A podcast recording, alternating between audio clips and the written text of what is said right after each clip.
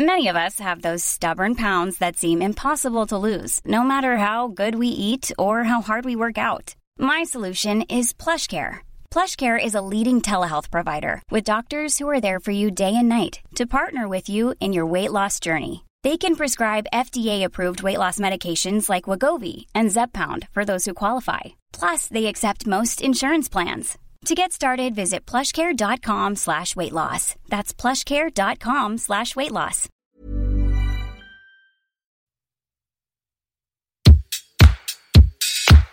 Place des fêtes, Antoine Dabrowski sur la Tsugi Radio.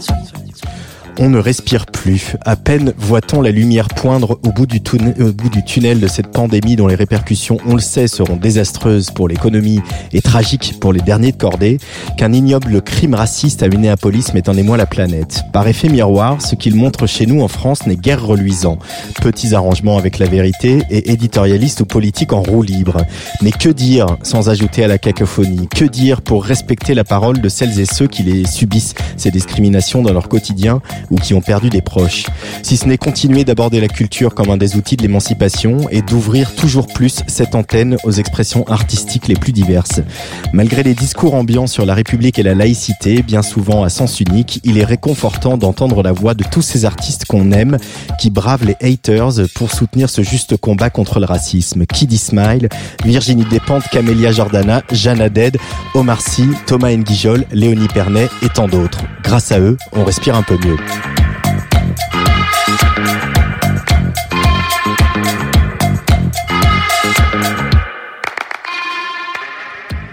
Place des fêtes comme chaque jeudi en radio numérique terrestre sur la radio de notre partenaire le Mouvement Up en direct depuis notre studio de la Villette. Une émission avec Jennifer Mézi et Jules Victor, l'équipe de Tsugi Radio enfin déconfinée. Ça fait plaisir de vous revoir. Plaisir aussi de retrouver tout à l'heure Rag et nos chroniqueuses du collectif Barbiturix. Et on est tellement content de se retrouver qu'on a demandé à Rag de prendre les platines. DJ set en direct à partir de 18h30 histoire de sentir un peu l'esprit des Wet For envahir ce studio. Poésie avec le rendez-vous dans l'espace littéraire de Nicolas Jalaja aujourd'hui, Comment devenir parfait, un très beau recueil de l'américain Ron Padgett. Coup de fil aussi à Laurence Chansigo, directrice de la communication du festival Mars Attack, notre tigresse de la culture du jour. Mais on commence cette émission avec ce qui sera, en tout cas euh, pour nous à Tsugi Radio, un des grands disques du printemps, le premier album solo de Jenny Beth, To Love Is To Live. On écoute Heroin sur la Tsugi Radio.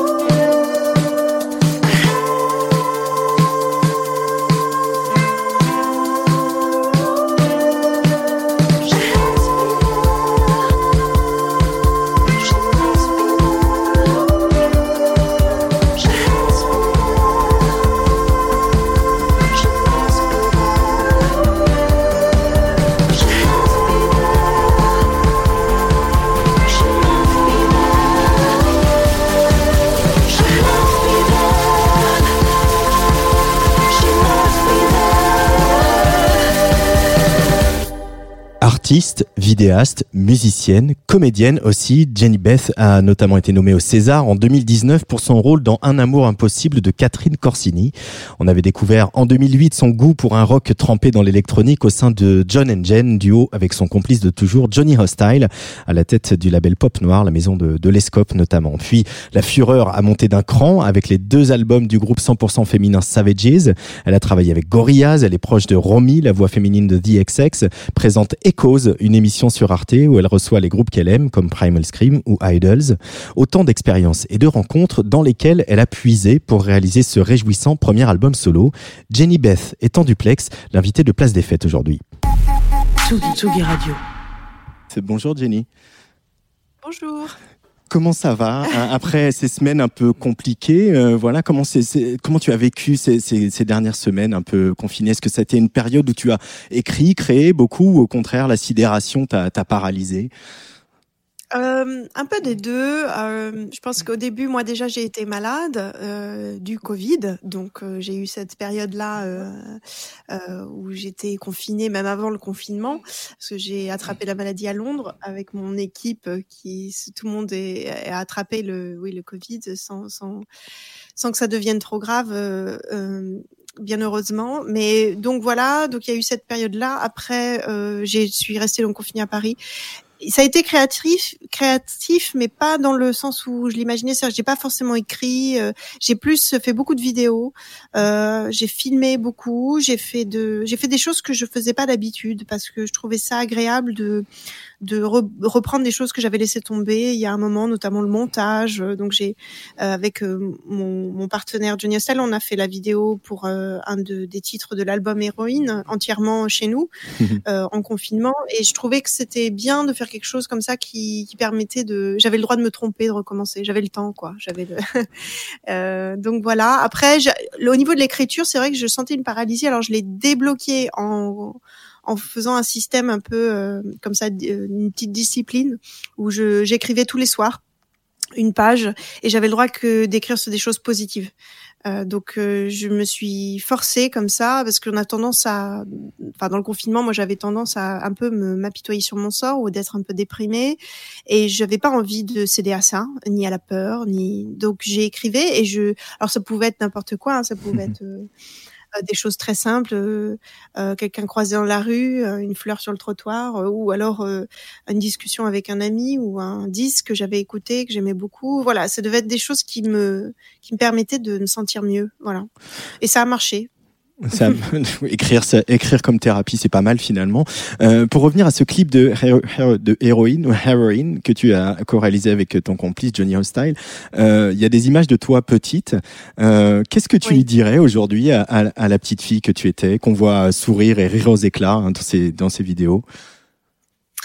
Euh, je lui dirais de jamais douter de sa propre force et de sa propre parole. Parce que quand je regarde souvent des images de moi plus jeune, même pas si jeune, hein, même des images de il y a 5-6 ans, où je me rends compte à quel point je, on se rend pas forcément compte de la de, de, de ce qu'on peut offrir ou de ce qu'on a en nous et que c'est ok en fait et que il faut il faut il y a juste à le faire qu'il y a juste à faire les choses en fait. Il y a pas trop à se prendre la tête sur est-ce que c'est bien est-ce que c'est pas bien est-ce que qu'est-ce qu'on va dire de moi.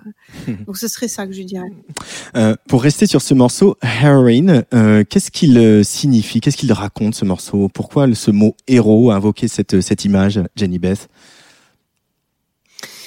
Euh, bah, c'est un morceau sur le comment dire la confiance en soi en fait. Et ça a été quelque chose que même en faisant le morceau ça m'a euh, que j'ai traversé moi-même hein. c'est-à-dire que tous les morceaux euh, de l'album sont assez euh, comme ça euh, en, en, présentent une certaine noirceur ou même des fois une certaine violence humaine euh, et voilà traverse comme ça pas mal de, de, de difficultés ou de, de, comme ça de questionnements et, et héroïne c'était le morceau où tout d'un coup on sort un peu la tête de l'eau et il y a cette cette cette comment dire cette confiance en soi de se dire qu'on a on a euh, la possibilité de faire les choses qu'on veut faire et et, et, et, et, cet espoir quoi. Voilà. Mmh. et, et mine de rien c'était le morceau qui était le plus dur pour moi à écrire. Euh, euh, comme euh, me disait, j'ai parlé récemment avec euh, mon ami de le chanteur d'Idols, Joe Talbot, qui me disait euh, si tu devais euh, dire une de tes qualités, qu'est-ce que ce serait? Et j'en étais bien incapable. Euh, par contre, j'étais capable de lui faire une liste long comme le bras de, de, de, mes défauts. Et je trouve que ça, ça résume bien le, le, la chanson héroïne parce que le producteur Flood que ce soit le producteur Flood qui, euh, a produit ce morceau ou euh, Johnny Hostile ou, ou Romy Madley-Croft qui a coécrit certains morceaux de l'album dont celui-ci, euh, il me disait mais mais tu es l'héroïne, tu n'es pas obligé de parce qu'au début je disais je veux une héroïne au lieu de dire je veux être une héroïne. Et et c'était une façon pour moi je me suis rendu compte mais pourquoi je me cache? C'est bizarre parce que quand il est question de de sentiments un peu négatifs ou de, de, choses comme ça à résoudre. Je suis, je suis tout à fait capable de, de, porter le masque du mal, par exemple, ou de, mhm. dans I'm the Man, ou de et de me représenter comme ça comme un monstre. Mais par contre, quand il est question de faire le héros et de, et de se dire euh, je je peux faire ce truc, euh, je, je tout d'un coup je me cachais quoi. Et, euh, et je me suis dit euh, bah non, il faut, faut que j'assume aussi ce côté-là. Et puis maintenant, c'est hyper libérateur. Je, je, sais que le, le concert que j'ai fait avant le, le confinement, donc c'était à Londres, euh, à la Roundhouse, euh, et et je me souviens euh, avoir chanté ce morceau et me dire mais heureusement que j'ai gardé, euh, enfin heureusement que j'ai pu l'écrire et que je suis allée au bout de cette idée parce que c'est hyper libérateur de le chanter. Euh, voilà. Il y a avant ce disque, avant To Love Is To Live, euh, euh, le premier album solo de Jenny Beth, il y a eu bah, les deux albums avec euh, Savages, il y a eu bien sûr aussi euh, le duo que tu formais avec Johnny Hostile, John and Jen. Euh, il a fallu toutes ces étapes pour que tu euh, arrives à enfin assumer d'être frontwoman et de faire un album sous ton nom, Jenny Beth? Bah, j'imagine que oui, parce que c'est comme ça que ça s'est fait. Euh, c'est vrai que je pense qu'au début, j'étais surtout, alors dans John et Jen, j'étais vachement, euh, j'apprenais plein de trucs, j'étais, je sortais un peu de nulle part et j'avais euh, tout à apprendre et, et j'ai fait ma, euh, comme ça, mon école à la force du poignet en partant à Londres à 20 ans, en jouant dans tous les clubs de la ville et, et du pays et, et en, en, apprenant vraiment en partant de rien. Euh, et, ça, ça, je regrette pas du tout. Ça a été une, une énorme euh, voilà éducation pour moi et j'ai appris plein de choses et j'ai aussi pris confiance à chanter à euh, voilà moi c'était une source d'angoisse le chant à la base hein. c'était vraiment pas quelque chose de facile pour moi j'avais tout le temps peur euh, de m'exprimer et puis et puis petit à petit on, aussi on trouve euh, une identité artistique pour qui pour moi s'est vraiment développée et, et dans Savages euh, en tant que front aux personnes Euh, et, et, et, là, j'ai trouvé mon identité, j'ai trouvé ce que je voulais dire, et donc il m'a fallu toutes ces étapes ouais, pour mmh. arriver à cet album-là, bien sûr. Est-ce que tu dirais que la, la, la, fureur de rock de Savages, elle, elle, a, elle cède un peu le pas sur cet album solo de Jenny Beth, ou au contraire, elle est plus plus rentrée?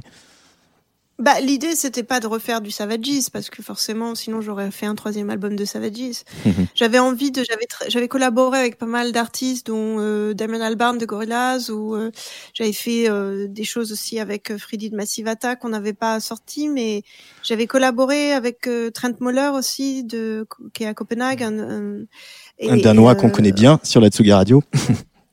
très bien parce que c'est super bien ce qu'il fait. Et puis on est devenus amis et donc j'ai chanté deux chansons sur son avant-dernier album et et donc ces collaborations m'avaient fait ouvert l'esprit sur l'idée qu'en fait j'aimais bien l'idée de ne pas être enfermé dans un genre et Savages étant très punk, euh, et une expression extrêmement pure de ça. J'avais pas non plus envie de la changer ou de la casser. Et j'avais pas envie de, parce que j'avais des désirs personnels comme ça, de de d'aller d'aller essayer de de vraiment sortir de la spirale qui est, musicale qui était Savage. Je pense que Savage, si ça doit continuer un jour, doit continuer dans le dans le sillon dans lequel il a commencé, quoi. Euh, mm-hmm. et donc là, il était question de faire un pas de côté. Et puis aussi, j'avais besoin de changement. Je suis partie après 12 ans à Londres. Je suis, je suis venue m'installer à Paris. Euh, j'avais besoin de me recentrer aussi sur moi parce qu'un groupe c'est c'est bien c'est génial sur plein d'aspects mais c'est aussi extrêmement demandeur émotionnellement euh, et puis il faut toujours garder tout le monde euh, concentré sur le sur le projet. Bon ça veut dire que tout le monde était extrêmement motivé mais mais ça reste quand même un effort comme ça et, et mon énergie euh, j'avais besoin de la de la recentrer sur sur moi et, et de faire quelque chose c'était vital en fait. Ça, ça venait d'une nécessité c'était en gros je fais ça ou je vais tomber quoi voilà Jenny Beth est l'invitée de Place des Fêtes. Euh, on va écouter le tout premier morceau euh, de l'album euh, et puis on va continuer à en parler juste après. Ce premier morceau, il s'appelle I Am.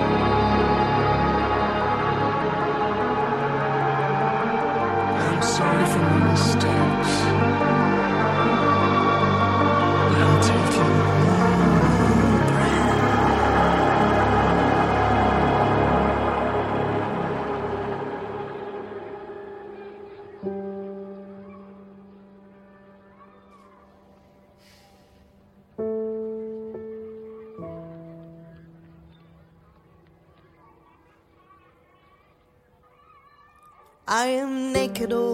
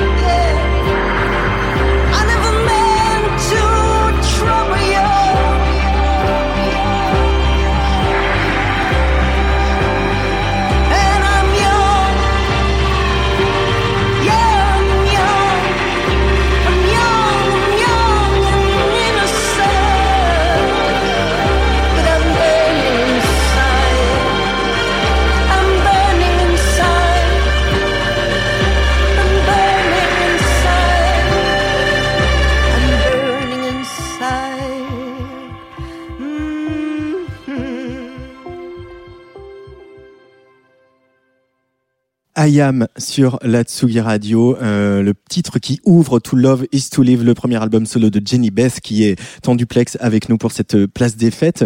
Euh, étrange quand même Jenny Beth de commencer un disque par un, morceau comme ça, aussi intense, euh, avec ses premiers mots qui sont I am naked all the time, euh, et avec cette voix dont tu vas nous parler. Comment est venue l'idée de, de, cette voix un peu un peu sépulcrale euh, comme ça qui euh, hante ton album?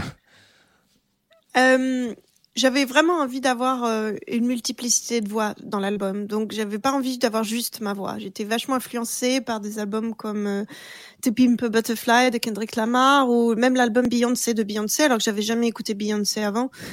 euh, en fait, cet album-là un, un, faisait travailler des, des, des producteurs indépendants hyper intéressants et il y avait une façon de structurer les morceaux qui était libérateur, c'est-à-dire c'était déstructuré, on faisait ce qu'on voulait, il y avait plus de euh, couplet refrain, couplet refrain, pont euh, couplet refrain, enfin, bref. Et et du coup, je trouvais ça euh, génial de pouvoir euh, tout d'un coup ramener une certaine complexité dans la dans la dans la figure de l'album. Et c'est ce que je voulais parce que je trouvais que euh, exprimer comme ça qu'est-ce que c'est qu'être humain, qu'est-ce que c'est que vivre. Pour moi, c'est complexe et c'est surtout plein de plein de couches euh, et de sens différents et voilà. Et on est une multiplicité de, de choses en fait. Et j'avais envie que ce soit représenté. La voix, euh, la voix telle qu'on l'entend dans le début de I Am, la voix pitchée, donc alors c'est venu un peu d'une blague au départ parce que tout le monde pitche sa voix en haut. Alors moi j'avais envie de pitcher ma voix en bas. Tiens tiens. Comme réaction de faire l'inverse de ce que tout le monde fait, c'est un peu mon style. Mais et puis ben on était en studio à Paris avec Johnny Hostile et puis on essayait plein de types de voix. Alors euh, et puis c'est celle-là qu'on a retenue qu'on trouvait elle avait quelque chose d'un peu euh, elle était non genrée. Euh, et elle faisait un peu peur et j'aime bien faire peur avec la musique. Et après euh, la la production de ce morceau-là a été faite par Atticus Ross de Nine Inch Nails qui euh, c'est lui qui a choisi le morceau. La structure était là en deux parties déjà avec la voix etc. Mais lui il a vraiment rajouté l'intensité euh, tel qu'il sait vraiment la faire quoi. Mmh. Moi j'adore tout son travail avec Trent Reznor de Nine Inch Nails sur les les BO de films notamment. Euh, donc euh, voilà, et donc il a ramené cette idée de suspense. Et je voulais que l'album s'ouvre sur cette idée de, on, part dans une narration, il y, a un suspense, il y a une tension. Et le génie de ce qu'il a fait, je trouve, c'est qu'il a réussi à me, me remettre dans une intensité, parce que dans Savage c'était le cas, mais sans aucune guitare. Enfin, en tout cas, pas de guitare apparente. Donc il a ramené des cordes et, et, des, et, quelque chose de plus synthétique avec des synthétiseurs, etc. Et, il m'a mis dans un autre contexte, mais on gardait l'intensité. Et pour moi, le, la manière dont je chante, c'est du Brel, quoi. Enfin, je, c'est cette, ce drame français, quoi. C'est, ce, ce sens du drame, quoi. Euh, et je, voilà. Mais alors il y a ce, effectivement ce sens du drame, euh, voilà ce côté très euh, romanesque, presque épique de l'album. Euh, il y a ce lyrisme aussi qu'on qu'on évoque là à demi mot, et, et, à la fois on pourrait dire que ce disque, il est post-romantique. tu serais d'accord avec ça, Jenny Beth ah bah oui, tout à fait. D'ailleurs, c'est quelque chose que j'ai souvent dit. Pour moi, euh, je veux, enfin, je considère qu'il faudrait qu'on passe à une ère post-romantique, euh, dans le sens où le romantisme euh, n'a plus de, n'a plus lieu d'être. Ce sont des, schémas archaïques aujourd'hui. Dans la manière dont on perçoit et qu'on conçoit les, relations, les relations amoureuses notamment, et que euh, le, romantisme a, créé a, génère beaucoup de frustration et beaucoup de mal-être et beaucoup de violence, je pense, euh, dans les relations, parce que l'idée qu'on se fait de, d'une, de l'amour et, et, et n'est jamais jamais au final ce qu'on ce que la vie nous nous réserve. Et je, je, moi en tant que, jeune quand j'avais 20 ans ou quoi ça, ça me crée beaucoup de je crois que j'étais pleine d'illusions par rapport à des choses et, et j'avais été un peu bercée comme ça dans ce, cette idée du romantisme et, et il m'a fallu casser ce briser ce euh, voilà ce, ce, cet écran là qui me permettait pas de voir les choses comme elles étaient vraiment et la vie m'a appris en fait euh, que l'amour c'est quelque chose qu'on apprend mmh. l'amour c'est quelque chose qu'on construit euh, qu'on fait en fait et qui mmh. change tout le temps D'ailleurs, il y a une chanson qui, qui parle de ça en filigrane, c'est How Could You, euh, qui traite de la jalousie, et, et, elle a été écrite justement par Joe Talbot, euh, qui est le, le, le, leader de, de d'Idols. Hein. Euh, qu'est-ce que tu, c'était quoi le cahier des charges que tu lui as lui as donné à, à Joe? Euh, donc oui, on l'a coécrit. Enfin, le, morceau était entièrement écrit. Je l'ai écrit avec Johnny Hostile. On, on, après, j'ai demandé à Joe s'il s'il pouvait, euh, s'il avait envie de d'écrire un, un, couplet euh, et de faire l'homme jaloux. euh, c'est Hakudio, c'est c'est un, une chanson sur la jalousie. Euh, et, et pour moi, une des meilleures chansons qui a écrit sur la jalousie, ma référence, c'était What You Do It de Marianne Faithfull où euh, tout d'un coup c'est une personne jalouse qui va déblatérer tellement des horreurs sur son amoureux parce que parce qu'elle est jalouse euh, que que les horreurs on se demande si elles sont pas pires que l'acte en lui-même euh, de tromperie qui a été fait voilà donc la jalousie pour moi c'est un sentiment extrêmement destructeur extrêmement violent qui, qui n'a pas lieu d'être en fait dans les relations amoureuses et qui ne donne pas plus de valeur à une relation. On entend souvent dire euh, si t'aimes, si t'es pas jaloux, c'est que t'aimes pas la personne. Euh, voilà, c'est un signe de d'attachement. euh, je, je suis pas, enfin moi je milite assez pour essayer de libérer, nous, nous libérer un peu de ces codes-là euh, qui sont implantés dans notre plus profond euh, esprit euh, depuis des générations de parents, de grands-parents, de arrière-arrière-grands-parents, etc., etc., et que c'est quelque chose qui nous qui nous qui nous enferme. Et, et Hakudiu, bah, ça décrit la violence de voilà, c'est au premier degré de ce que de ce que quelqu'un peut ressentir hein, dans ces moments-là. C'est c'est plus violent que l'acte. Enfin, je veux dire, c'est quelque chose de qui, qui dépasse même euh, le fait de euh, voilà, d'avoir des relations extra-conjugales. Quoi. euh, c'est un thème, euh, euh pardon. Euh, de, tu animes une émission euh, sur Arte euh, qui s'appelle Echoes où tu fais se rencontrer mhm. des groupes, notamment dans il y a eu une première avec bah, justement Idols, mais aussi Primal Scream. Et où, où, vous parliez de la dimension politique et de la musique, est-ce que tu dirais que toi, ton disque To Love is to Live, il y a une dimension politique aussi? Tu l'as voulu?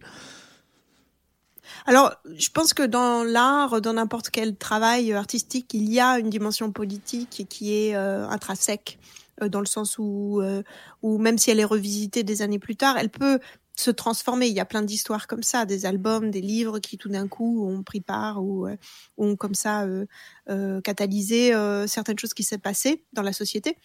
Et tant mieux. Mais après, moi, je suis je pense pas que l'artiste nécessairement a un discours politique ou doit avoir un discours politique autour de l'album, en interview ou ce genre de choses. C'est-à-dire que c'est quelque chose de vraiment différent euh, et c'est un acte civique et de et de qui qui, qui n'a rien à voir ou que, enfin en tout cas qui en tout cas une autant de valeur qu'un discours artistique sur son art en fait. Mm. Euh, et, et, et l'un n'empêche pas l'autre, mais l'un ne veut pas nécessairement dire euh, l'autre. Voilà. Et, et, donc après, euh, la dimension politique de mon album, euh, moi, je l'ai pas voulu. Hein, je, je, vais être honnête. Hein, je vais, sinon, ce serait très hypocrite de ma part de dire oui, j'ai pensé euh, que ça aurait une certaine portée par rapport à ce qu'on vit, notamment maintenant. Mais il y, en, mais il y a forcément des parallèles qui se font. Moi, je relis des choses que j'ai écrites, qui sont des fois les, les paroles qu'on écrit, les, les chansons sont étrangement prémonitoires. Euh, ça me rappelle comme ça le, le disque de Nick qui est Skeleton Tree, qui était sorti donc après la mort de son fils. C'est la première phrase, la première phrase de son de son album décrit donc la chute d'une personne.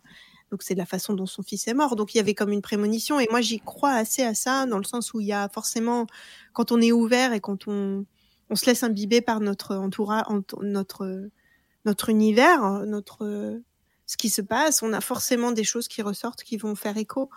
Euh, après, euh, c'est pas forcément euh, prémédité, enfin, je sais pas forcément contrôlé euh, cette chose-là.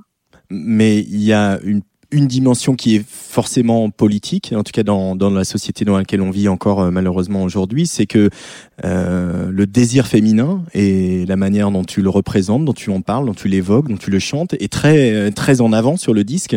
Et c'est pas si évident que ça en fait de, pour une femme chanteuse de, de, de chanter le désir féminin. Euh, ça, tu, tu te l'autorises et ça forcément c'est politique quelque part. Tu n'es pas d'accord? Bah, euh, dans quel sens le désir féminin que je décris est, est, est différent ou n'a pas déjà été dit? Je pense qu'il a déjà été dit un million de fois. Enfin, après, euh, hmm. Mais c'est le simple fait de le dire qui est un peu politique, parce qu'on n'autorise pas ah. toujours les femmes à euh, afficher un désir euh, euh de manière mm. aussi euh, transparente, quoi. Ah ouais. ben moi, je m'en rends pas compte j'avoue. Euh, mais, mais, mais tu penses que tu as raison, mais après, c'est peut-être le, je pense que les femmes ont exprime, expriment le désir, euh, euh, même dans la pop culture. Enfin, je veux dire, c'est extrêmement présent. Euh, après, c'est vrai que peut-être pas de la façon, de, peut-être d'une certaine façon et pas d'une autre. C'est peut-être mhm. ça dont il est question. Moi, j'essaye toujours de lier désir à liberté et intimité à liberté. Euh, à... Moi, je pense que le dernier tabou, c'est pas forcément le, le désir féminin, c'est plus le couple. C'est plus l'idée du binôme, l'idée de la famille, l'idée de la monogamie, l'idée. Ces choses-là sont hyper tabous. On peut pas vraiment parler dans une société de autre chose que euh, ce duo-là, en fait. Euh, et donc ça, c'est un tabou. Après le désir féminin, c'est vrai que moi, je suis peut-être passée à autre chose déjà, quoi. Que pour moi, c'est pas un tabou euh, de parler de désir féminin. Euh, mais euh, tant mieux si si si si ça enfreint certaines j'avoue que moi je sais plus trop où, est la limite hein. enfin où sont les limites de tout le monde je, je je, suis un peu dans mon monde et je ne sais pas moi pour moi il y, en a pas mais euh, je pense qu'il y en a en effet et que et si ça permet de, de, repousser les barrières bah alors là mission accomplie. Je suis très heureuse de ça. Euh, pour refermer la page désir féminin, il y a ce clip de, Flower où euh, tu danses très collé serré avec une, une pole dancer. Il a été en partie inspiré par un lieu à LA que tu adores. Est-ce que tu peux nous en parler, Jenny Beth ah oui, absolument. C'est un c'est un lieu de pole dancing qui s'appelle euh, qui s'appelle Jumbo. Jumbo's. Ouais, à Jumbo's Club, euh, The Clown Room, c'est sur Hollywood Boulevard et c'est ouvert depuis des années en fait. Euh, mm-hmm. Mais mm, c'est pas un club de striptease, c'est un club de pole dancing, donc c'est très différent. C'est des, enfin c'est très différent. C'est des danseuses qui ne se déshabillent pas, elles, elles dansent. Euh, donc voilà, et il y a quelque chose d'extrêmement euh, génial dans ce club parce que je, je vraiment je suis pas allée dans un autre club qui est pareil. Euh, j'ai jamais vu un autre club comme ça avec une telle ambiance. Il y a des femmes et des hommes dans le dans le public. Euh, et il y a quelque chose, bon bah c'est du, c'est de la danse avec euh, voilà des billets de 1 dollar qui volent. On est d'accord, hein, on est on est sur ce truc-là. Mais par contre, il y a quelque chose d'extrêmement puissant dans le, la manière dont les femmes qui dansent euh, s'approprient ce moment-là et qui sont totalement maîtrises de leur corps et de leur moment et de leur et de leur sensualité et qui sont là parce qu'elles l'ont décidé et c'est un vrai métier. c'est quelque chose qu'elles prennent totalement au sérieux, elles gagnent bien leur vie, elles sont respectées euh, pour faire ce métier-là. Et d'ailleurs, euh, je salue les Inrocks qui avaient fait dans leur dernier numéro sexe l'été dernier euh, quatre pages comme ça sur Jumbos en interviewant cette fille-là et en montrant, voilà, en déstigmatisant en fait ce, ces, ces, ces femmes-là qui, qui, font ce métier-là et qui le font très bien. Et puis moi, j'ai écrit un morceau sur sur ça, enfin sur une de ces danseuses euh, qui s'appelle Flower, donc comme vous le disiez, et, et je, voilà, je décrivais cette tension entre la distance et la et, qui est plus sexy que le que le que le toucher et la fascination qu'on peut avoir comme ça avec quelqu'un euh, qui qui est en devant soi et qu'on ne peut pas euh, qu'on ne peut pas approcher ou qu'on a peur d'approcher en tout cas. Jenny Beth est l'invitée de Place des Fêtes aujourd'hui euh, sur la Tsugi Radio et sur la radio du mouvement Up. Euh, on va se taire, euh, Jenny et moi, et on va écouter une belle voix grave, c'est celle du comédien Cillian Murphy. See the rivers of blood, the endless cruelties, the manipulations and the fears.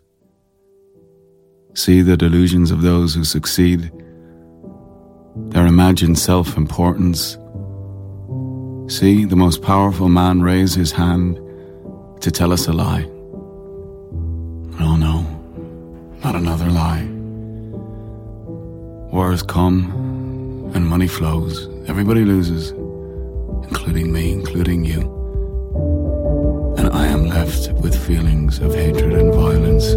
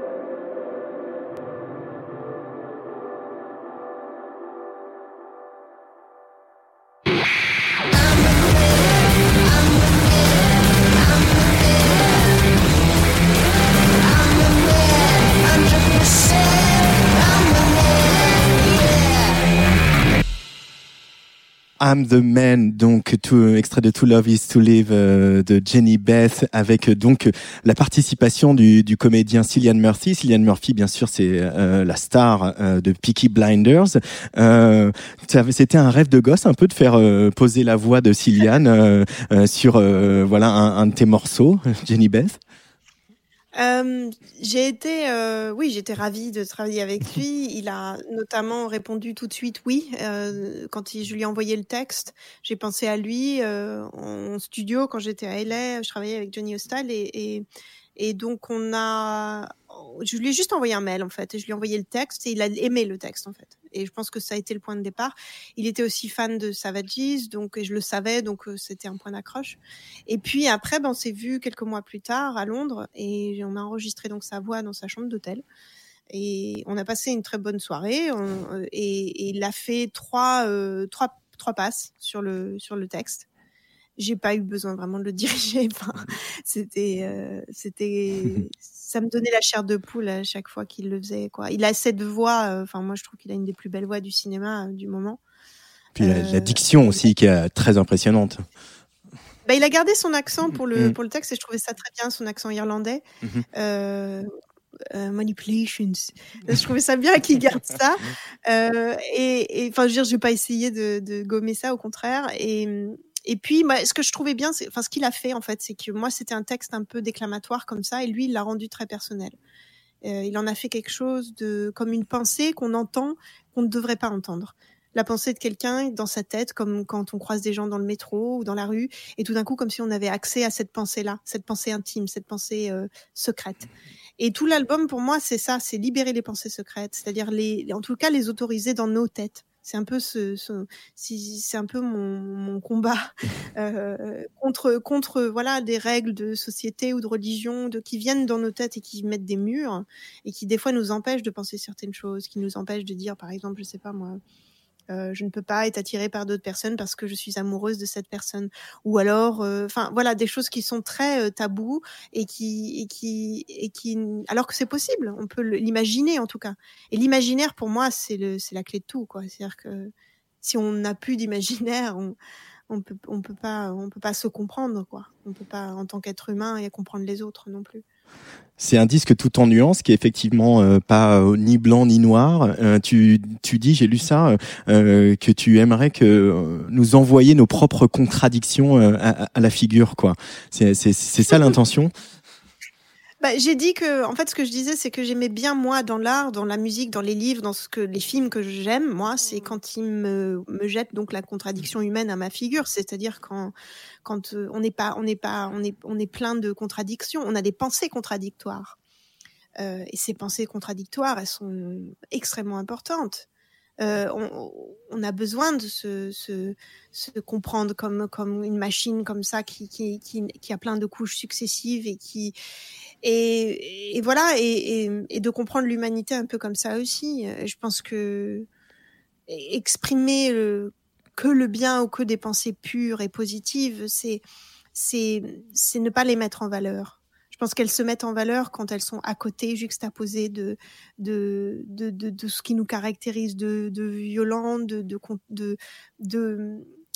noir, de, sombre et de et, et, quand tout d'un coup il y a quelque chose qui brille à côté de ça, on le voit d'autant plus. Et pour moi, c'était important de faire un album contrasté, de faire un album. Déjà, j'ai peur que tout le monde s'emmerde, donc euh, moi, c'est mon but, de vraiment, vraiment, de d'essayer de, qu'on ne se doute pas ce qui va arriver euh, ensuite, c'est-à-dire qu'on finit un morceau, on n'a aucune idée de ce qui arrive après. Et ça, c'est vrai que c'était un peu un combat pour moi où un peu maladif. Euh, oh non, mais là, on va se faire chier. Euh, Donc, par exemple, faisons une improvisation jazz. Ben oui, parce que alors ça, euh, non mais ça c'est par contre c'était hum, très pensé. Hein. Euh, c'était vraiment dans, dans l'esprit de reconnecter avec la manière dont moi j'ai appris la musique, parce que j'ai appris la musique avec le jazz. À 8 ans, j'ai eu j'ai eu un, un prof, un professeur de piano vraiment extraordinaire qui m'a appris le jazz et qui m'a appris à chanter euh, le jazz. C'est comme ça que j'ai appris à chanter. C'est comme ça que j'ai appris l'anglais d'ailleurs mmh. aussi. Euh, et hum, et, et, pour moi, les, mes premiers groupes, c'est des groupes de, de jazz. Mm. J'avais d'ailleurs un groupe de filles, euh, on était trois, et, et, je chantais dedans, et, et c'était un groupe de jazz. Mais, mais je rebondissais aussi sur la, la surprise euh, après I'm the Man et qu'on vient d'entendre et, et sa, sa, sa, rugosité, on va dire. Euh, voilà, il y a The Rooms qui arrive avec ce, ce climat qui est, qui est voilà, c'est une autre pièce de ton album complètement. Oui, c'est le moment film noir pour moi. C'est le moment Melville, euh, le moment euh, Shadows de Cassavetes, où euh, c'est le moment où tout d'un coup on est dans la ville et on, entend le jazz, quoi. Et, en film noir et blanc et et il y a l'écho de ces voix. Alors l'idée, c'est qu'on a repris tout le texte de Anne Man, qui est donc euh, chanté par moi, mais on l'a repris en le faisant dire par des hommes. Et en fait, l'idée, c'est que Flood, euh, ce qui s'est passé, c'est que Flood, le producteur, a envoyé son assistant la nuit pour enregistrer des hommes avec mon texte dans la rue. Donc il a arrêté des gens dans la rue, des hommes, et leur disant est-ce que vous pouvez lire ce texte et je vous enregistre? C'est pour un album qu'on est en train d'enregistrer. Et donc le texte, bon, je sais pas si vous avez compris trop les paroles, mais bon, c'est extrêmement euh, vulgaire. Enfin, je veux dire, il y a plein de gros mots dedans. Il y a le, je vais pas dire les mots parce qu'on est à la radio, mais euh, euh, ça rappelle une masculinité extrêmement violente, enfin extrêmement basique et ras. Et du coup, bah, ces hommes-là, ça les faisait rire presque, mais euh, euh, les mots fuck your mother, fuck your sister, enfin voilà toute cette toute cette chose là. Et l'idée de Flood, c'était que il disait ok, tu chantes I'm the man, ok, t'es une femme, tu dis I'm the man, je suis l'homme. Mais il faut que tu laisses les hommes s'exprimer. Il faut que tu les laisses aussi, euh, que cette chose-là soit dite par eux aussi. Et donc on a donné, euh, on a, on a utilisé l'intro de The Rooms pour euh, exprimer ça, comme si on entendait encore ces pensées enfermées dans la tête des hommes partout dans le, qui s'exprimaient partout, partout sur la planète. Est-ce que tu as réussi à terrasser quelques démons, au moins artistiques, avec cet album, Jenny Beth? Oui, euh, mon impatience. Euh, et qui a été amplifiée par euh, par le la Covid. C'est-à-dire que j'étais très impatiente de faire cet album, et il a fallu que je prenne mon temps et tout m'imposait de prendre mon temps. et, et plus la sortie est décalée avec la crise, en plus. Voilà. Plus le décalage de la tournée à l'année prochaine, hein, peut-être en fin d'année si on y arrive. Donc oui, tout est une question de patience sur cet album-là. Alors je ne sais pas pourquoi, j'essaye de pas le prendre perso, mais euh, voilà. Vaut mieux pas en ce moment. Hein. non, non, non, vaut mieux pas, oui, comme tu dis. Il y a des fantômes dans ce disque. Il y a des gens très vivants, très présents dont on a parlé, mais il y a quelqu'un qui qui a été un peu l'étincelle hein, finalement. C'est David Bowie. c'est à la mort de David Bowie au moment de la sortie de son dernier album Black Star que qui t'a donné la, la, voilà la, la, la foi, la niaque pour dire ça y est, je vais le faire cet album solo. Ça a été le début, ça a été cette nuit-là. Euh, j'étais à Los Angeles et j'ai appris donc sa mort euh, vers 3 heures du matin. J'ai pas dormi. Euh, on a écouté ce Black Star et ses disques, etc. C'était un moment un peu important en tant que amoureux de la musique, évidemment, mais mais aussi en tant que en tant que personnellement de de, de, constater que Black Star avait été ce, était ce témoignage de l'au-delà, enfin devenait ça. Euh, et qui nous parlait de, de l'autre côté du monde maintenant. Et ça, ça m'a vachement questionné. Et puis, j'avoue que à cette époque-là et jusqu'à jusqu'au moment où j'ai fini To Love Is To Live, tous les jours, je pensais à ma propre mortalité. Alors aujourd'hui, aujourd'hui ça va mieux, mais j'avoue que j'en étais obsédée. Euh, qu'il fallait que je fasse cet album-là avant de, avant de mourir et il fallait absolument pas que ça m'arrive avant, quoi. Euh, après, voilà, je, je euh, c'était assez un, comment dire précurseur de, Je pense que tout le monde a pensé à sa propre mortalité récemment, donc euh, moi j'y étais déjà depuis deux ans. Hein. mais du coup, ça a été encore une fois une continuité de ce que j'avais beaucoup, ce à quoi j'avais beaucoup réfléchi. je pense qu'il y a des moments comme ça dans la vie où il y a en effet une nécessité qui s'impose à nous.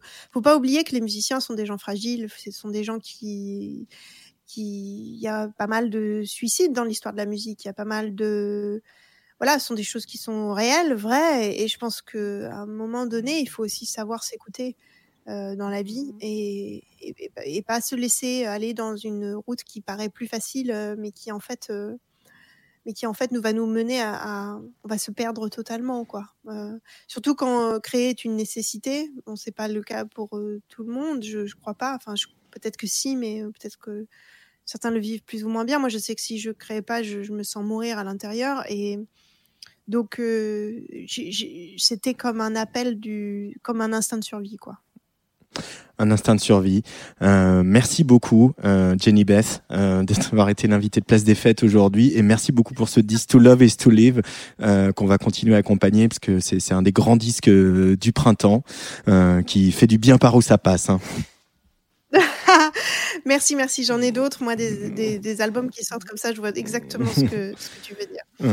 Euh, et puis on a besoin de musique. On a besoin de musique, puis on a besoin, euh, on va continuer à avoir besoin que les artistes euh, euh soient des éponges et voilà, soient, soient, soient, capables de mettre des mots sur nos sur nos inquiétudes et nos imperfections. Jenny Beth, à, à, très bientôt sur la Tsugi Radio. J'espère que tu pourras venir au, au, studio un de ces quatre, peut-être faire un petit live, on ne sait pas, hein, on verra dans le monde d'après. Avec plaisir, merci. bah merci encore de m'avoir reçu. À bientôt. À bientôt. Et voilà, je te lâche à, l'heure. Ouais, je pile poil, c'est magnifique. Euh, désolé pour la petite.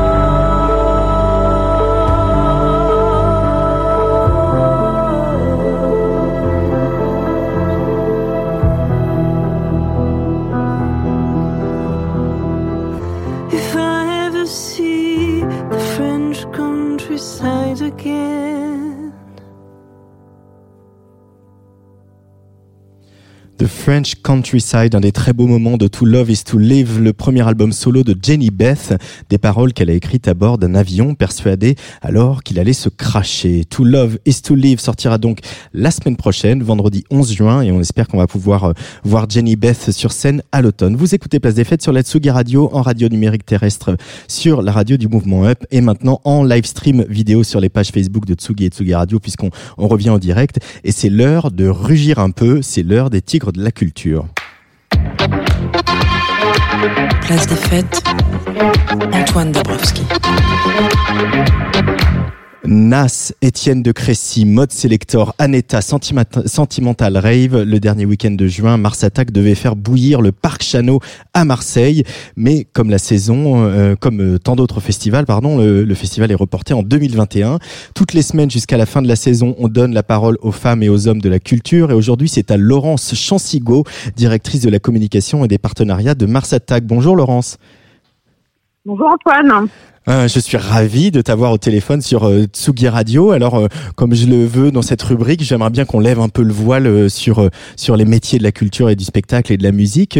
à quoi ça en quoi ça consiste d'être directrice de la communication et des partenariats d'un festival comme Mars Attack, Laurence? Euh, ben, ravi aussi Antoine d'être d'être avec toi sur ton émission. Et euh, ben, en ce moment, c'est un peu particulier. J'imagine. J'imagine qu'on y, y, reviendra.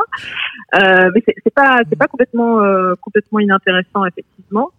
Euh, alors qu'est-ce que c'est d'être directrice de la communication et des partenariats? Ben, C'est euh, s'occuper principalement de de transférer à nos à nos publics euh, tous nos contenus et leur donner envie de venir à Mars Attack, hein, pour le résumer très très très très rapidement.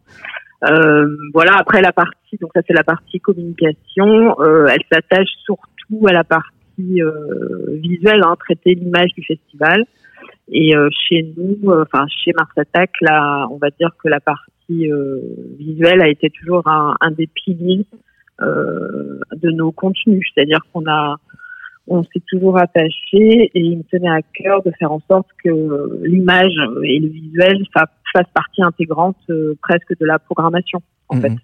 Et c'est un petit peu la, la spécificité de, de Mars Attack. Voilà, bon pour la partie partenariat, c'est trouver les ressources hein, pour mettre tous ces artistes sur scène et devant devant du public tout simplement.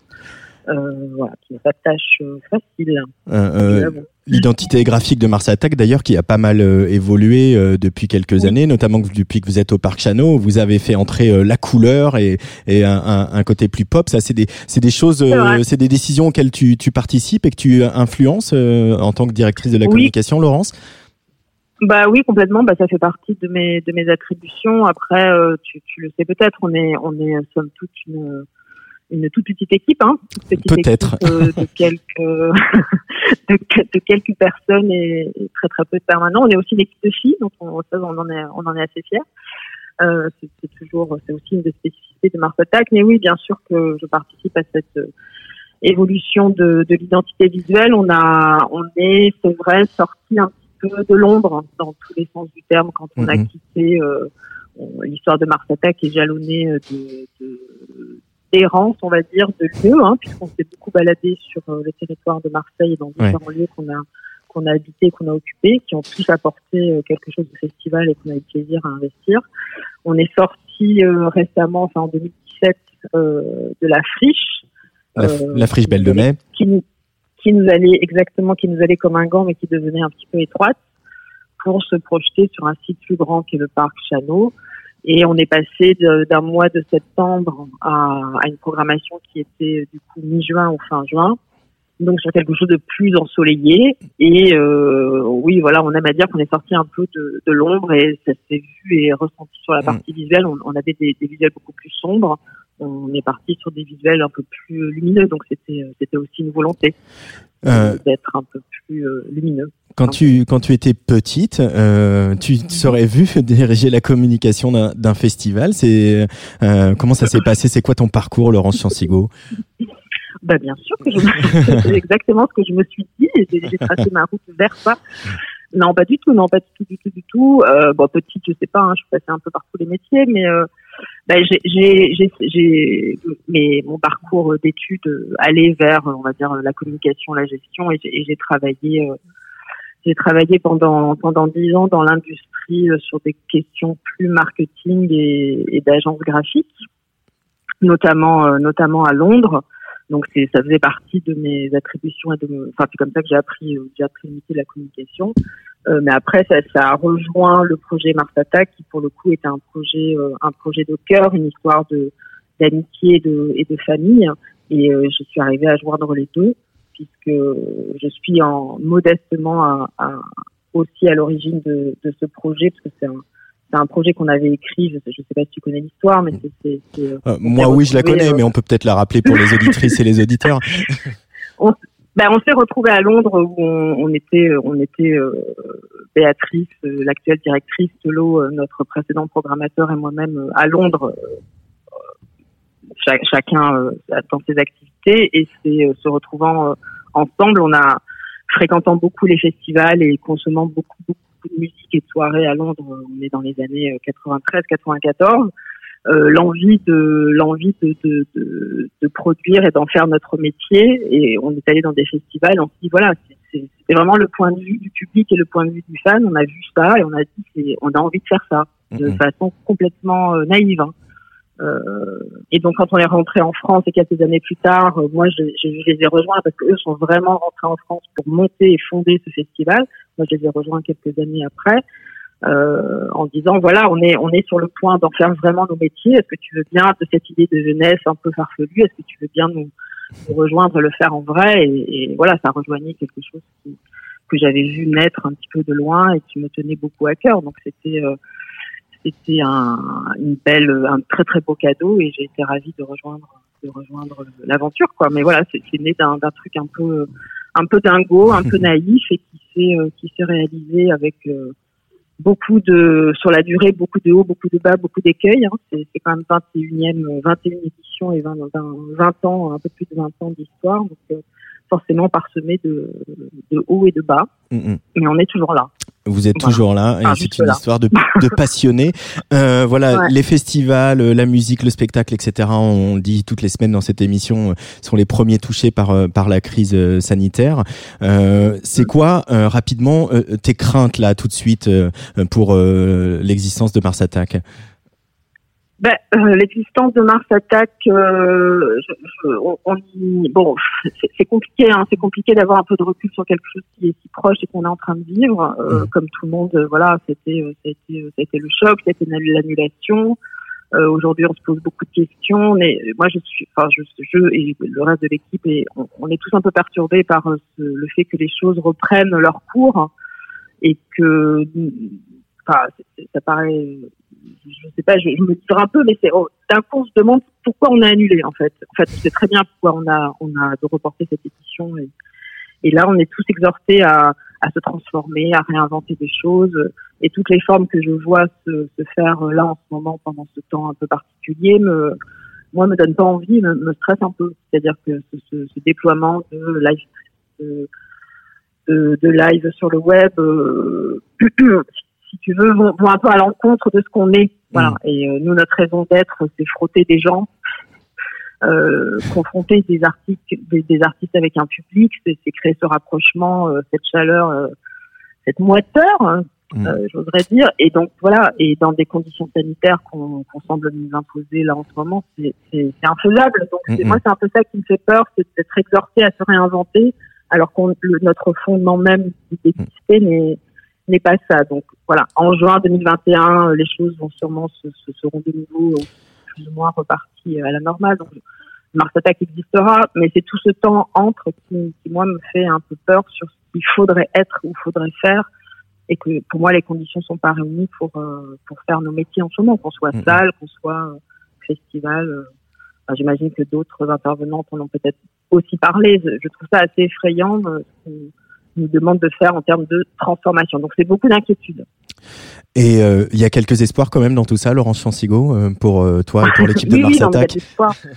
Non, non, il y a de l'espoir parce que pour le coup, même si les conditions de production sont, sont compliquées et sont inquiétantes pour l'année à venir, je ne sais pas dans quel état sera notre secteur. Il a, encore une fois, pour revenir sur les craintes, il morfle beaucoup et il, va y avoir un peu des, gens qui vont rester sûrement sur le pavé. Mais moi, je sais que notre public et la jeunesse elle a envie. Donc elle sera là. Donc et les artistes aussi seront là. Ils ont été privés de scène et de moyens d'expression pendant pendant longtemps. Donc en ça, les conditions seront réunies pour pour que le public retrouve retrouve les artistes et ça j'en ai aucun doute c'est savoir qui, qui va les produire c'est plus ça et est-ce qu'on sera encore là? On, on, le saura mais qui sera encore là pour le produire dans les meilleures conditions?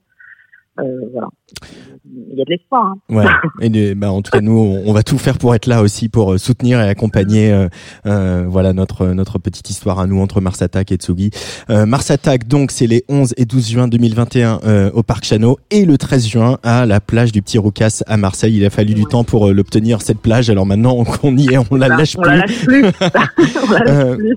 comme tout, comme tous mes tigres et tigresses de la culture, je t'ai demandé de choisir un morceau pour refermer notre conversation euh, d'aujourd'hui aujourd'hui. C'est quoi ton choix, Laurence Chansigo Alors, j'ai choisi un morceau de The Good, Bad and The Queen euh, que j'ai eu euh, dernièrement l'occasion de, de, voir à Marseille et, et, ça a été une de mes dernières euh, claques en live. J'ai -hmm. pris beaucoup de plaisir à, à, le, à, les revoir sur scène. On a, c'était pas une des dernières prestations de Tony Allen, mais malheureusement il il est désormais disparu et c'était touchant et voilà donc j'ai choisi euh, un morceau de, de, ce groupe que voilà que j'aime beaucoup mm -hmm. et qui a quelque chose d'un petit peu un peu nostalgique, un peu, euh, un peu, je trouve dans l'air, dans l'air du temps aussi, parce que je, je, crois que c'est, je crois que c'est une lettre d'adieu en fait, et euh, c'est en lien en fait avec le, le côté euh, l'appartenance à l'Angleterre qui a beaucoup, euh, voilà, c'est quelque chose, un endroit où j'ai où j'ai vécu, qui m'a beaucoup marqué, et c'est c'est aussi, je crois, une histoire de, il parle de qu'est-ce que c'est d'être anglais, et puis il évoque aussi le Brexit en fond, euh, qui, qui, voilà, qui est très actuel. Mais, mm -hmm. mais moi, ce que j'aime bien en cette chanson, c'est le côté, euh, le côté manège qui tourne, qui tourne, qui tourne, et ça s'arrête jamais. Donc euh, voilà, je me suis il y a de l'espoir. Donc même s'il a ce côté un peu nostalgique, il est porteur d'espoir aussi. Que je voulais laisser. Merci Laurence Chansigo. On écoute donc The Good, The Bad and The Queen, euh, euh, Maryland sur la Tsugi Radio et à très bientôt euh, à Marseille sans doute. Merci Antoine. Ciao. À très vite.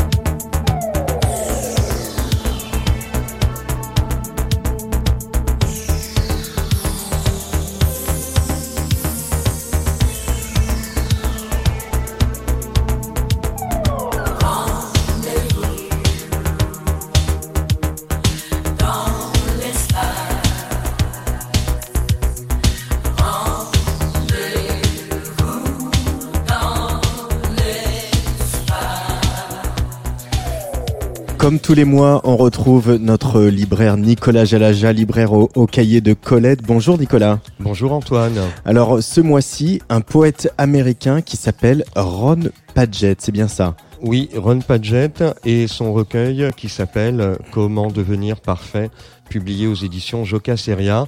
Je propose de démarrer tout simplement avec le poème qui ouvre le recueil, Mortal Kombat en anglais s'il vous plaît. You can tell you can't tell yourself not to think of the English muffin because that's what you just did. And now the idea of the English muffin has moved to your salivary glands and caused a ruckus. But I am more powerful than you, salivary glands, stronger than you, idea and able to leap over you, thoughts that keep coming like an invading army trying to pull me away from who I am. I am a squinty old fool stooped over his keyboard, having an anxiety attack over an English muffin and That's the way I like it, Nicolas Jalaja. C'est beau, That's the way I like it. C'est comme une chanson, c'est comme ça qu'on l'aime. Euh, c'est donc un poète euh, qui est né en 42, qui est donc effectivement toujours vivant, qui a vécu un petit peu en France et qui a traduit de la poésie française en américain. Donc Sandrars, Apollinaire, Pierre Reverdy. Il a fondé une revue avec son camarade Joe Brenard, à l'origine du fameux poème I Remember, je me souviens. Et euh, ce petit recueil, How to Be Perfect, a été publié en 2007. Et parenthèse, des extraits en ont été repris dans le fameux film de Jim Jarmusch avec Adam Driver Patterson, mm-hmm. sorti lui en 2016. Donc c'est de la poésie tout à fait contemporaine, réaliste, euh, toute de toute cette école un peu moderniste américaine qu'on connaît un peu ici, mais qui est surtout très directe, très réaliste, qui a toujours de l'adresse au lecteur et qui est euh, abstrait, drôle, philosophique, euh, complètement prosaïque et surtout qui permet justement de rêver. On va s'en faire une petite idée avec le poème titre Comment devenir parfait et quelques strophes. Quelques strophes de ce poème, donc extrait de Comment devenir parfait. Espérez tout, n'attendez rien. Occupez-vous d'abord des choses qui sont à portée de main. Rangez votre chambre avant de sauver le monde, ensuite sauvez le monde. Sachez que le désir de perfection est sans doute l'expression dissimulée d'un autre désir, celui d'être aimé, peut-être, ou de ne pas mourir. Accrochez le regard d'un arbre. Nicolas Jalaja. On peut regarder cet oiseau là-bas. Après le dîner, faites la vaisselle. Calmez-vous. Voyagez à l'étranger, sauf dans les pays dont les habitants ont exprimé le désir de vous tuer. Ne croyez pas que le progrès existe, ça n'existe pas. Montez l'escalier, ne vous livrez pas au cannibalisme. Imaginez ce que vous souhaiteriez voir se produire et ensuite ne faites rien pour l'empêcher. Décrochez le combiné de votre téléphone au moins deux fois par semaine. Voilà, c'est extrêmement simple et euh, c'est parfait pour aller se promener, pour euh, rêvasser sur les pelouses du déconfinement. Je ne résisterai pas avant de me taire de lire le dernier poème qui lui a servi dans le film euh, de Jarmouche, qui est très court et très simple, qui s'appelle Poème. Je suis à la maison, il fait bon dehors, un chaud soleil sur une neige froide, premier jour du printemps ou dernier de l'hiver, mes jambes descendent l'escalier pour sortir, mon autre moitié reste ici à écrire. Lisez de la poésie, hein, c'est ça en gros l'idée. Merci beaucoup Nicolas Jalaja. Donc je rappelle le titre de ce petit recueil qui s'appelle Comment devenir parfait. C'est écrit par euh, Ron Padgett et c'est aux éditions Joka Seria. À bientôt. On se revoit euh, début juillet pour euh, la dernière. Hein. J'espère bien, avec plaisir. Salut Nicolas. Salut Antoine.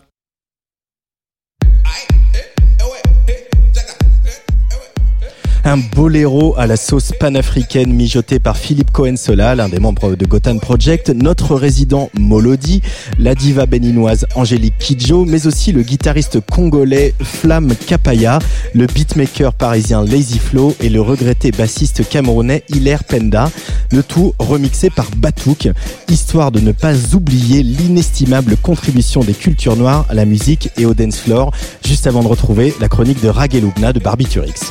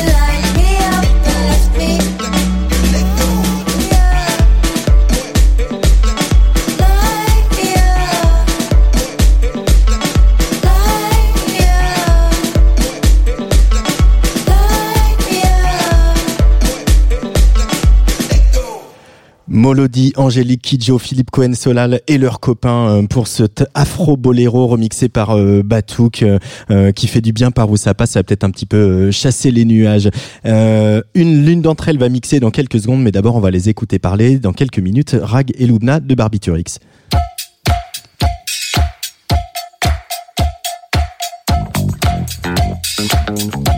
Place des fêtes sur la Tsugi Radio tous les jeudis à 17h.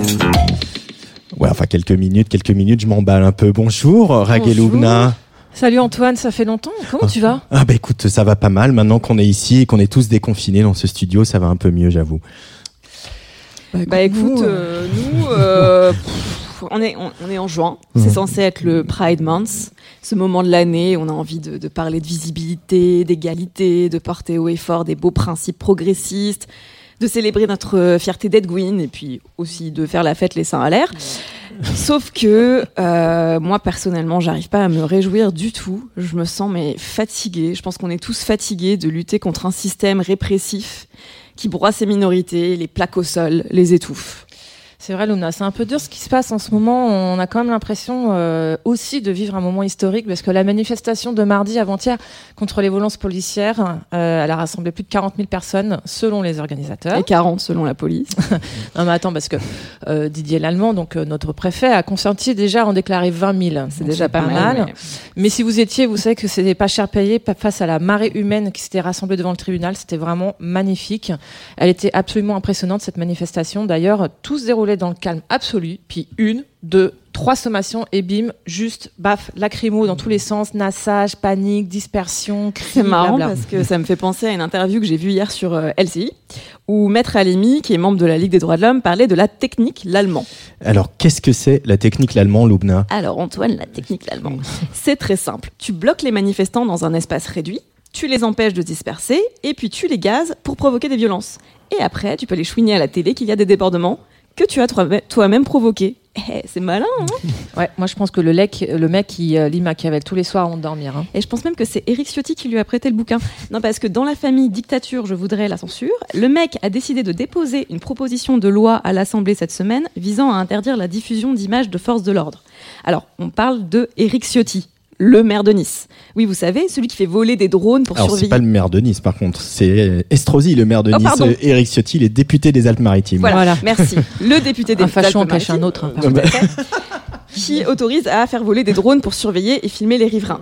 Donc tu peux filmer tes habitants en toute quiétude, mais par contre, nous, on peut même pas filmer des policiers en pleine bavure. Est-ce que c'est pas la définition même de l'hôpital qui se fout de la charité? Ouais, et c'est même la démocratie qui se fout bien des libertés individuelles. Oh, Rag, quel sens de la forme. Merci. Alors on s'est dit, cher Antoine, qu'en ces temps contrariés, on aurait bien besoin de deux trois tips de survie en manifestation. Pas grand chose, hein, juste quelques petits conseils pour éviter de finir en tôle, bouffé par des rats. Alors oui, j'ai un peu trop lu 1984. Et tout simplement, bah, de connaître ses droits. Alors le premier truc à connaître, c'est l'appli UVP. Je ne sais pas si vous connaissez, mais UVP, c'est l'acronyme pour Urgence Violence Policière. Le principe est super simple. Tu filmes des violences policières via l'app et les images sont stockées dans un cloud. Comme ça, si tu te fais arrêter, ou si tu perds ton téléphone, ou s'il est détruit, ou si, comme de par hasard, la vidéo vient disparaître de ton téléphone après une garde à vue, je sais pas, moi, mettons parce que des policiers l'auraient supprimé, hein, je dis c'est vraiment ça en exemple, et eh ben les données seront sauvegardées malgré tout et pourront servir de preuve en cas de bavure. Deuxième tips, dans la catégorie Vive la technologie toujours, on privilégie évidemment les moyens de communication cryptés comme l'appli Telegram ou Signal plutôt que Messenger ou WhatsApp. Et puis d'ailleurs, c'est Telegram que les manifestants congais euh, euh, avec, avec donc Telegram qui s'échangeait les infos mmh. sur les manifs l'année dernière. Et c'est assez ingénieux. Un message ne peut être lu que par le smartphone auquel il a été adressé après une invitation. Les messages peuvent être effacés à n'importe quel moment et on peut aussi programmer l'autodestruction et de se prendre pour Tom Cruise dans Mission Impossible. Ah, attends, attends, j'ai failli oublier pense aussi évidemment à décocher sa géolocalisation. Dernier tips, bon, enfin, après il y en a évidemment des dizaines d'autres, qui peut paraître un peu évident mais pas tant. Apprenez par cœur le nom d'un avocat. Il y a des listes d'avocats qui circulent en ce moment sur les réseaux sociaux. Et puis bon à savoir, depuis la réforme de la garde à vue de 2011, vous pouvez exiger un avocat dès le début de votre garde à vue. Il a deux heures pour arriver. Avant ça, vous pouvez donc rester muet comme une carpe. Mais si l'envie de tailler une bavette avec les policiers vous démange, répétez simplement la phrase ⁇ Je n'ai rien à déclarer ⁇ c'est parfaitement légal et ça ne peut pas être retenu comme une charge. Bon, et puis évidemment, Google est ton ami, enfin, sauf quand il s'agit de préserver tes données personnelles. Mais tout ça pour dire que vous pouvez trouver en ligne plein d'autres ressources et conseils pour vous protéger en manif. Il existe des guides complets qui expliquent en long, en large et en barrière de CRS comment se comporter et les bons gestes à adopter. Un manifestement averti en vaut mieux que deux, comme dit le proverbe. Voilà, merci Luna. Alors, on vous dit à la prochaine. On espère que dans, que dans, dans le monde d'après, on sera toujours plus nombreux dans la rue. Voilà. Allez, avec ou sans masque. Merci beaucoup, Rageloubna. Euh, je suis ravi de votre retour. On se retrouvera euh, sans doute euh, tout début juillet pour euh, pour la dernière de la saison. Et puis euh, Barak, moi j'ai pas pu résister euh, vu que tu es venu dans le studio. Je t'ai Oui. demandé de venir mixer ce soir en, en direct. Euh, ça fait longtemps que tu n'as pas Mais là, mixé. ça fait longtemps, ça fait depuis le mois de mars. Depuis Ah là le là. 8 mars exactement. Donc je suis hyper. Est-ce que tu sais encore comment faire Je suis hyper contente. bah, écoute, en plus, j'ai pas trop révisé là pendant deux mois, trois mois. J'ai vraiment fait un- J'ai fait un, une, tu sais, je sais pas, une cure de son. Et ça m'a Tu fait vas nous jouer de des bien. Donc- classiques. Donc, euh, je pense que là, ça va être les classiques. Ça va être bien. Around. Bon allez, tu vas te préparer. Pendant ce temps, nous on écoute euh, une nouveauté, euh, un garçon, un jeune britannique qui aime aussi beaucoup l'Afrique, qui s'appelle Romare. Il dit par exemple pour moi le point fort de la musique c'est quand la joie et la tristesse se rencontrent. On valide totalement. Romare sur la Tsugi Radio avant un album qui sortira à la fin du mois. Ça s'appelle Sunshine, histoire de faire partir tous ces nuages pour qu'on puisse profiter des terrasses qui sont ouvertes. Música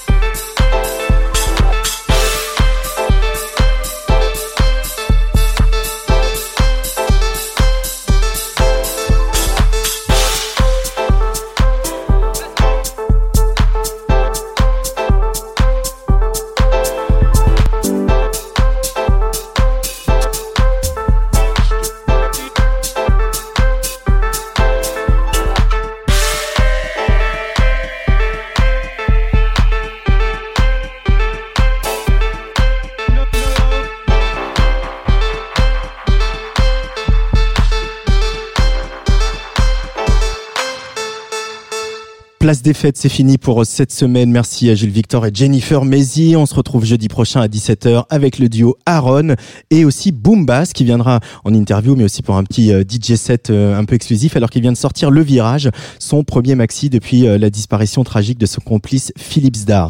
Demain à 17h, audio, vidéo, filmo, Nico Pratt et le journaliste Alexandre Matisse échangent sur leurs bandes originales préférées comme tous les vendredis. Une émission en partenariat, vous le savez, avec le magazine Rokirama qui, comme beaucoup de monde dans la presse, traverse une période un peu compliquée. Rokirama a lancé une campagne d'abonnement sur Kiss Kiss Bank Bank. Si vous aimez le cinéma et la pop culture, vous savez ce qu'il vous reste à faire. Juste après Audio Vidéo Filmo à 18h, demain, on retrouvera notre résident Matt Ben pour un DJ set lui aussi en direct de notre studio. Mais pour l'heure, juste après le jingle, comme promis, c'est Rag de Bart Biturix qui prend les platines pour nous faire un petit peu souffler l'esprit de la wet for me dans ce studio. Allez, bye bye.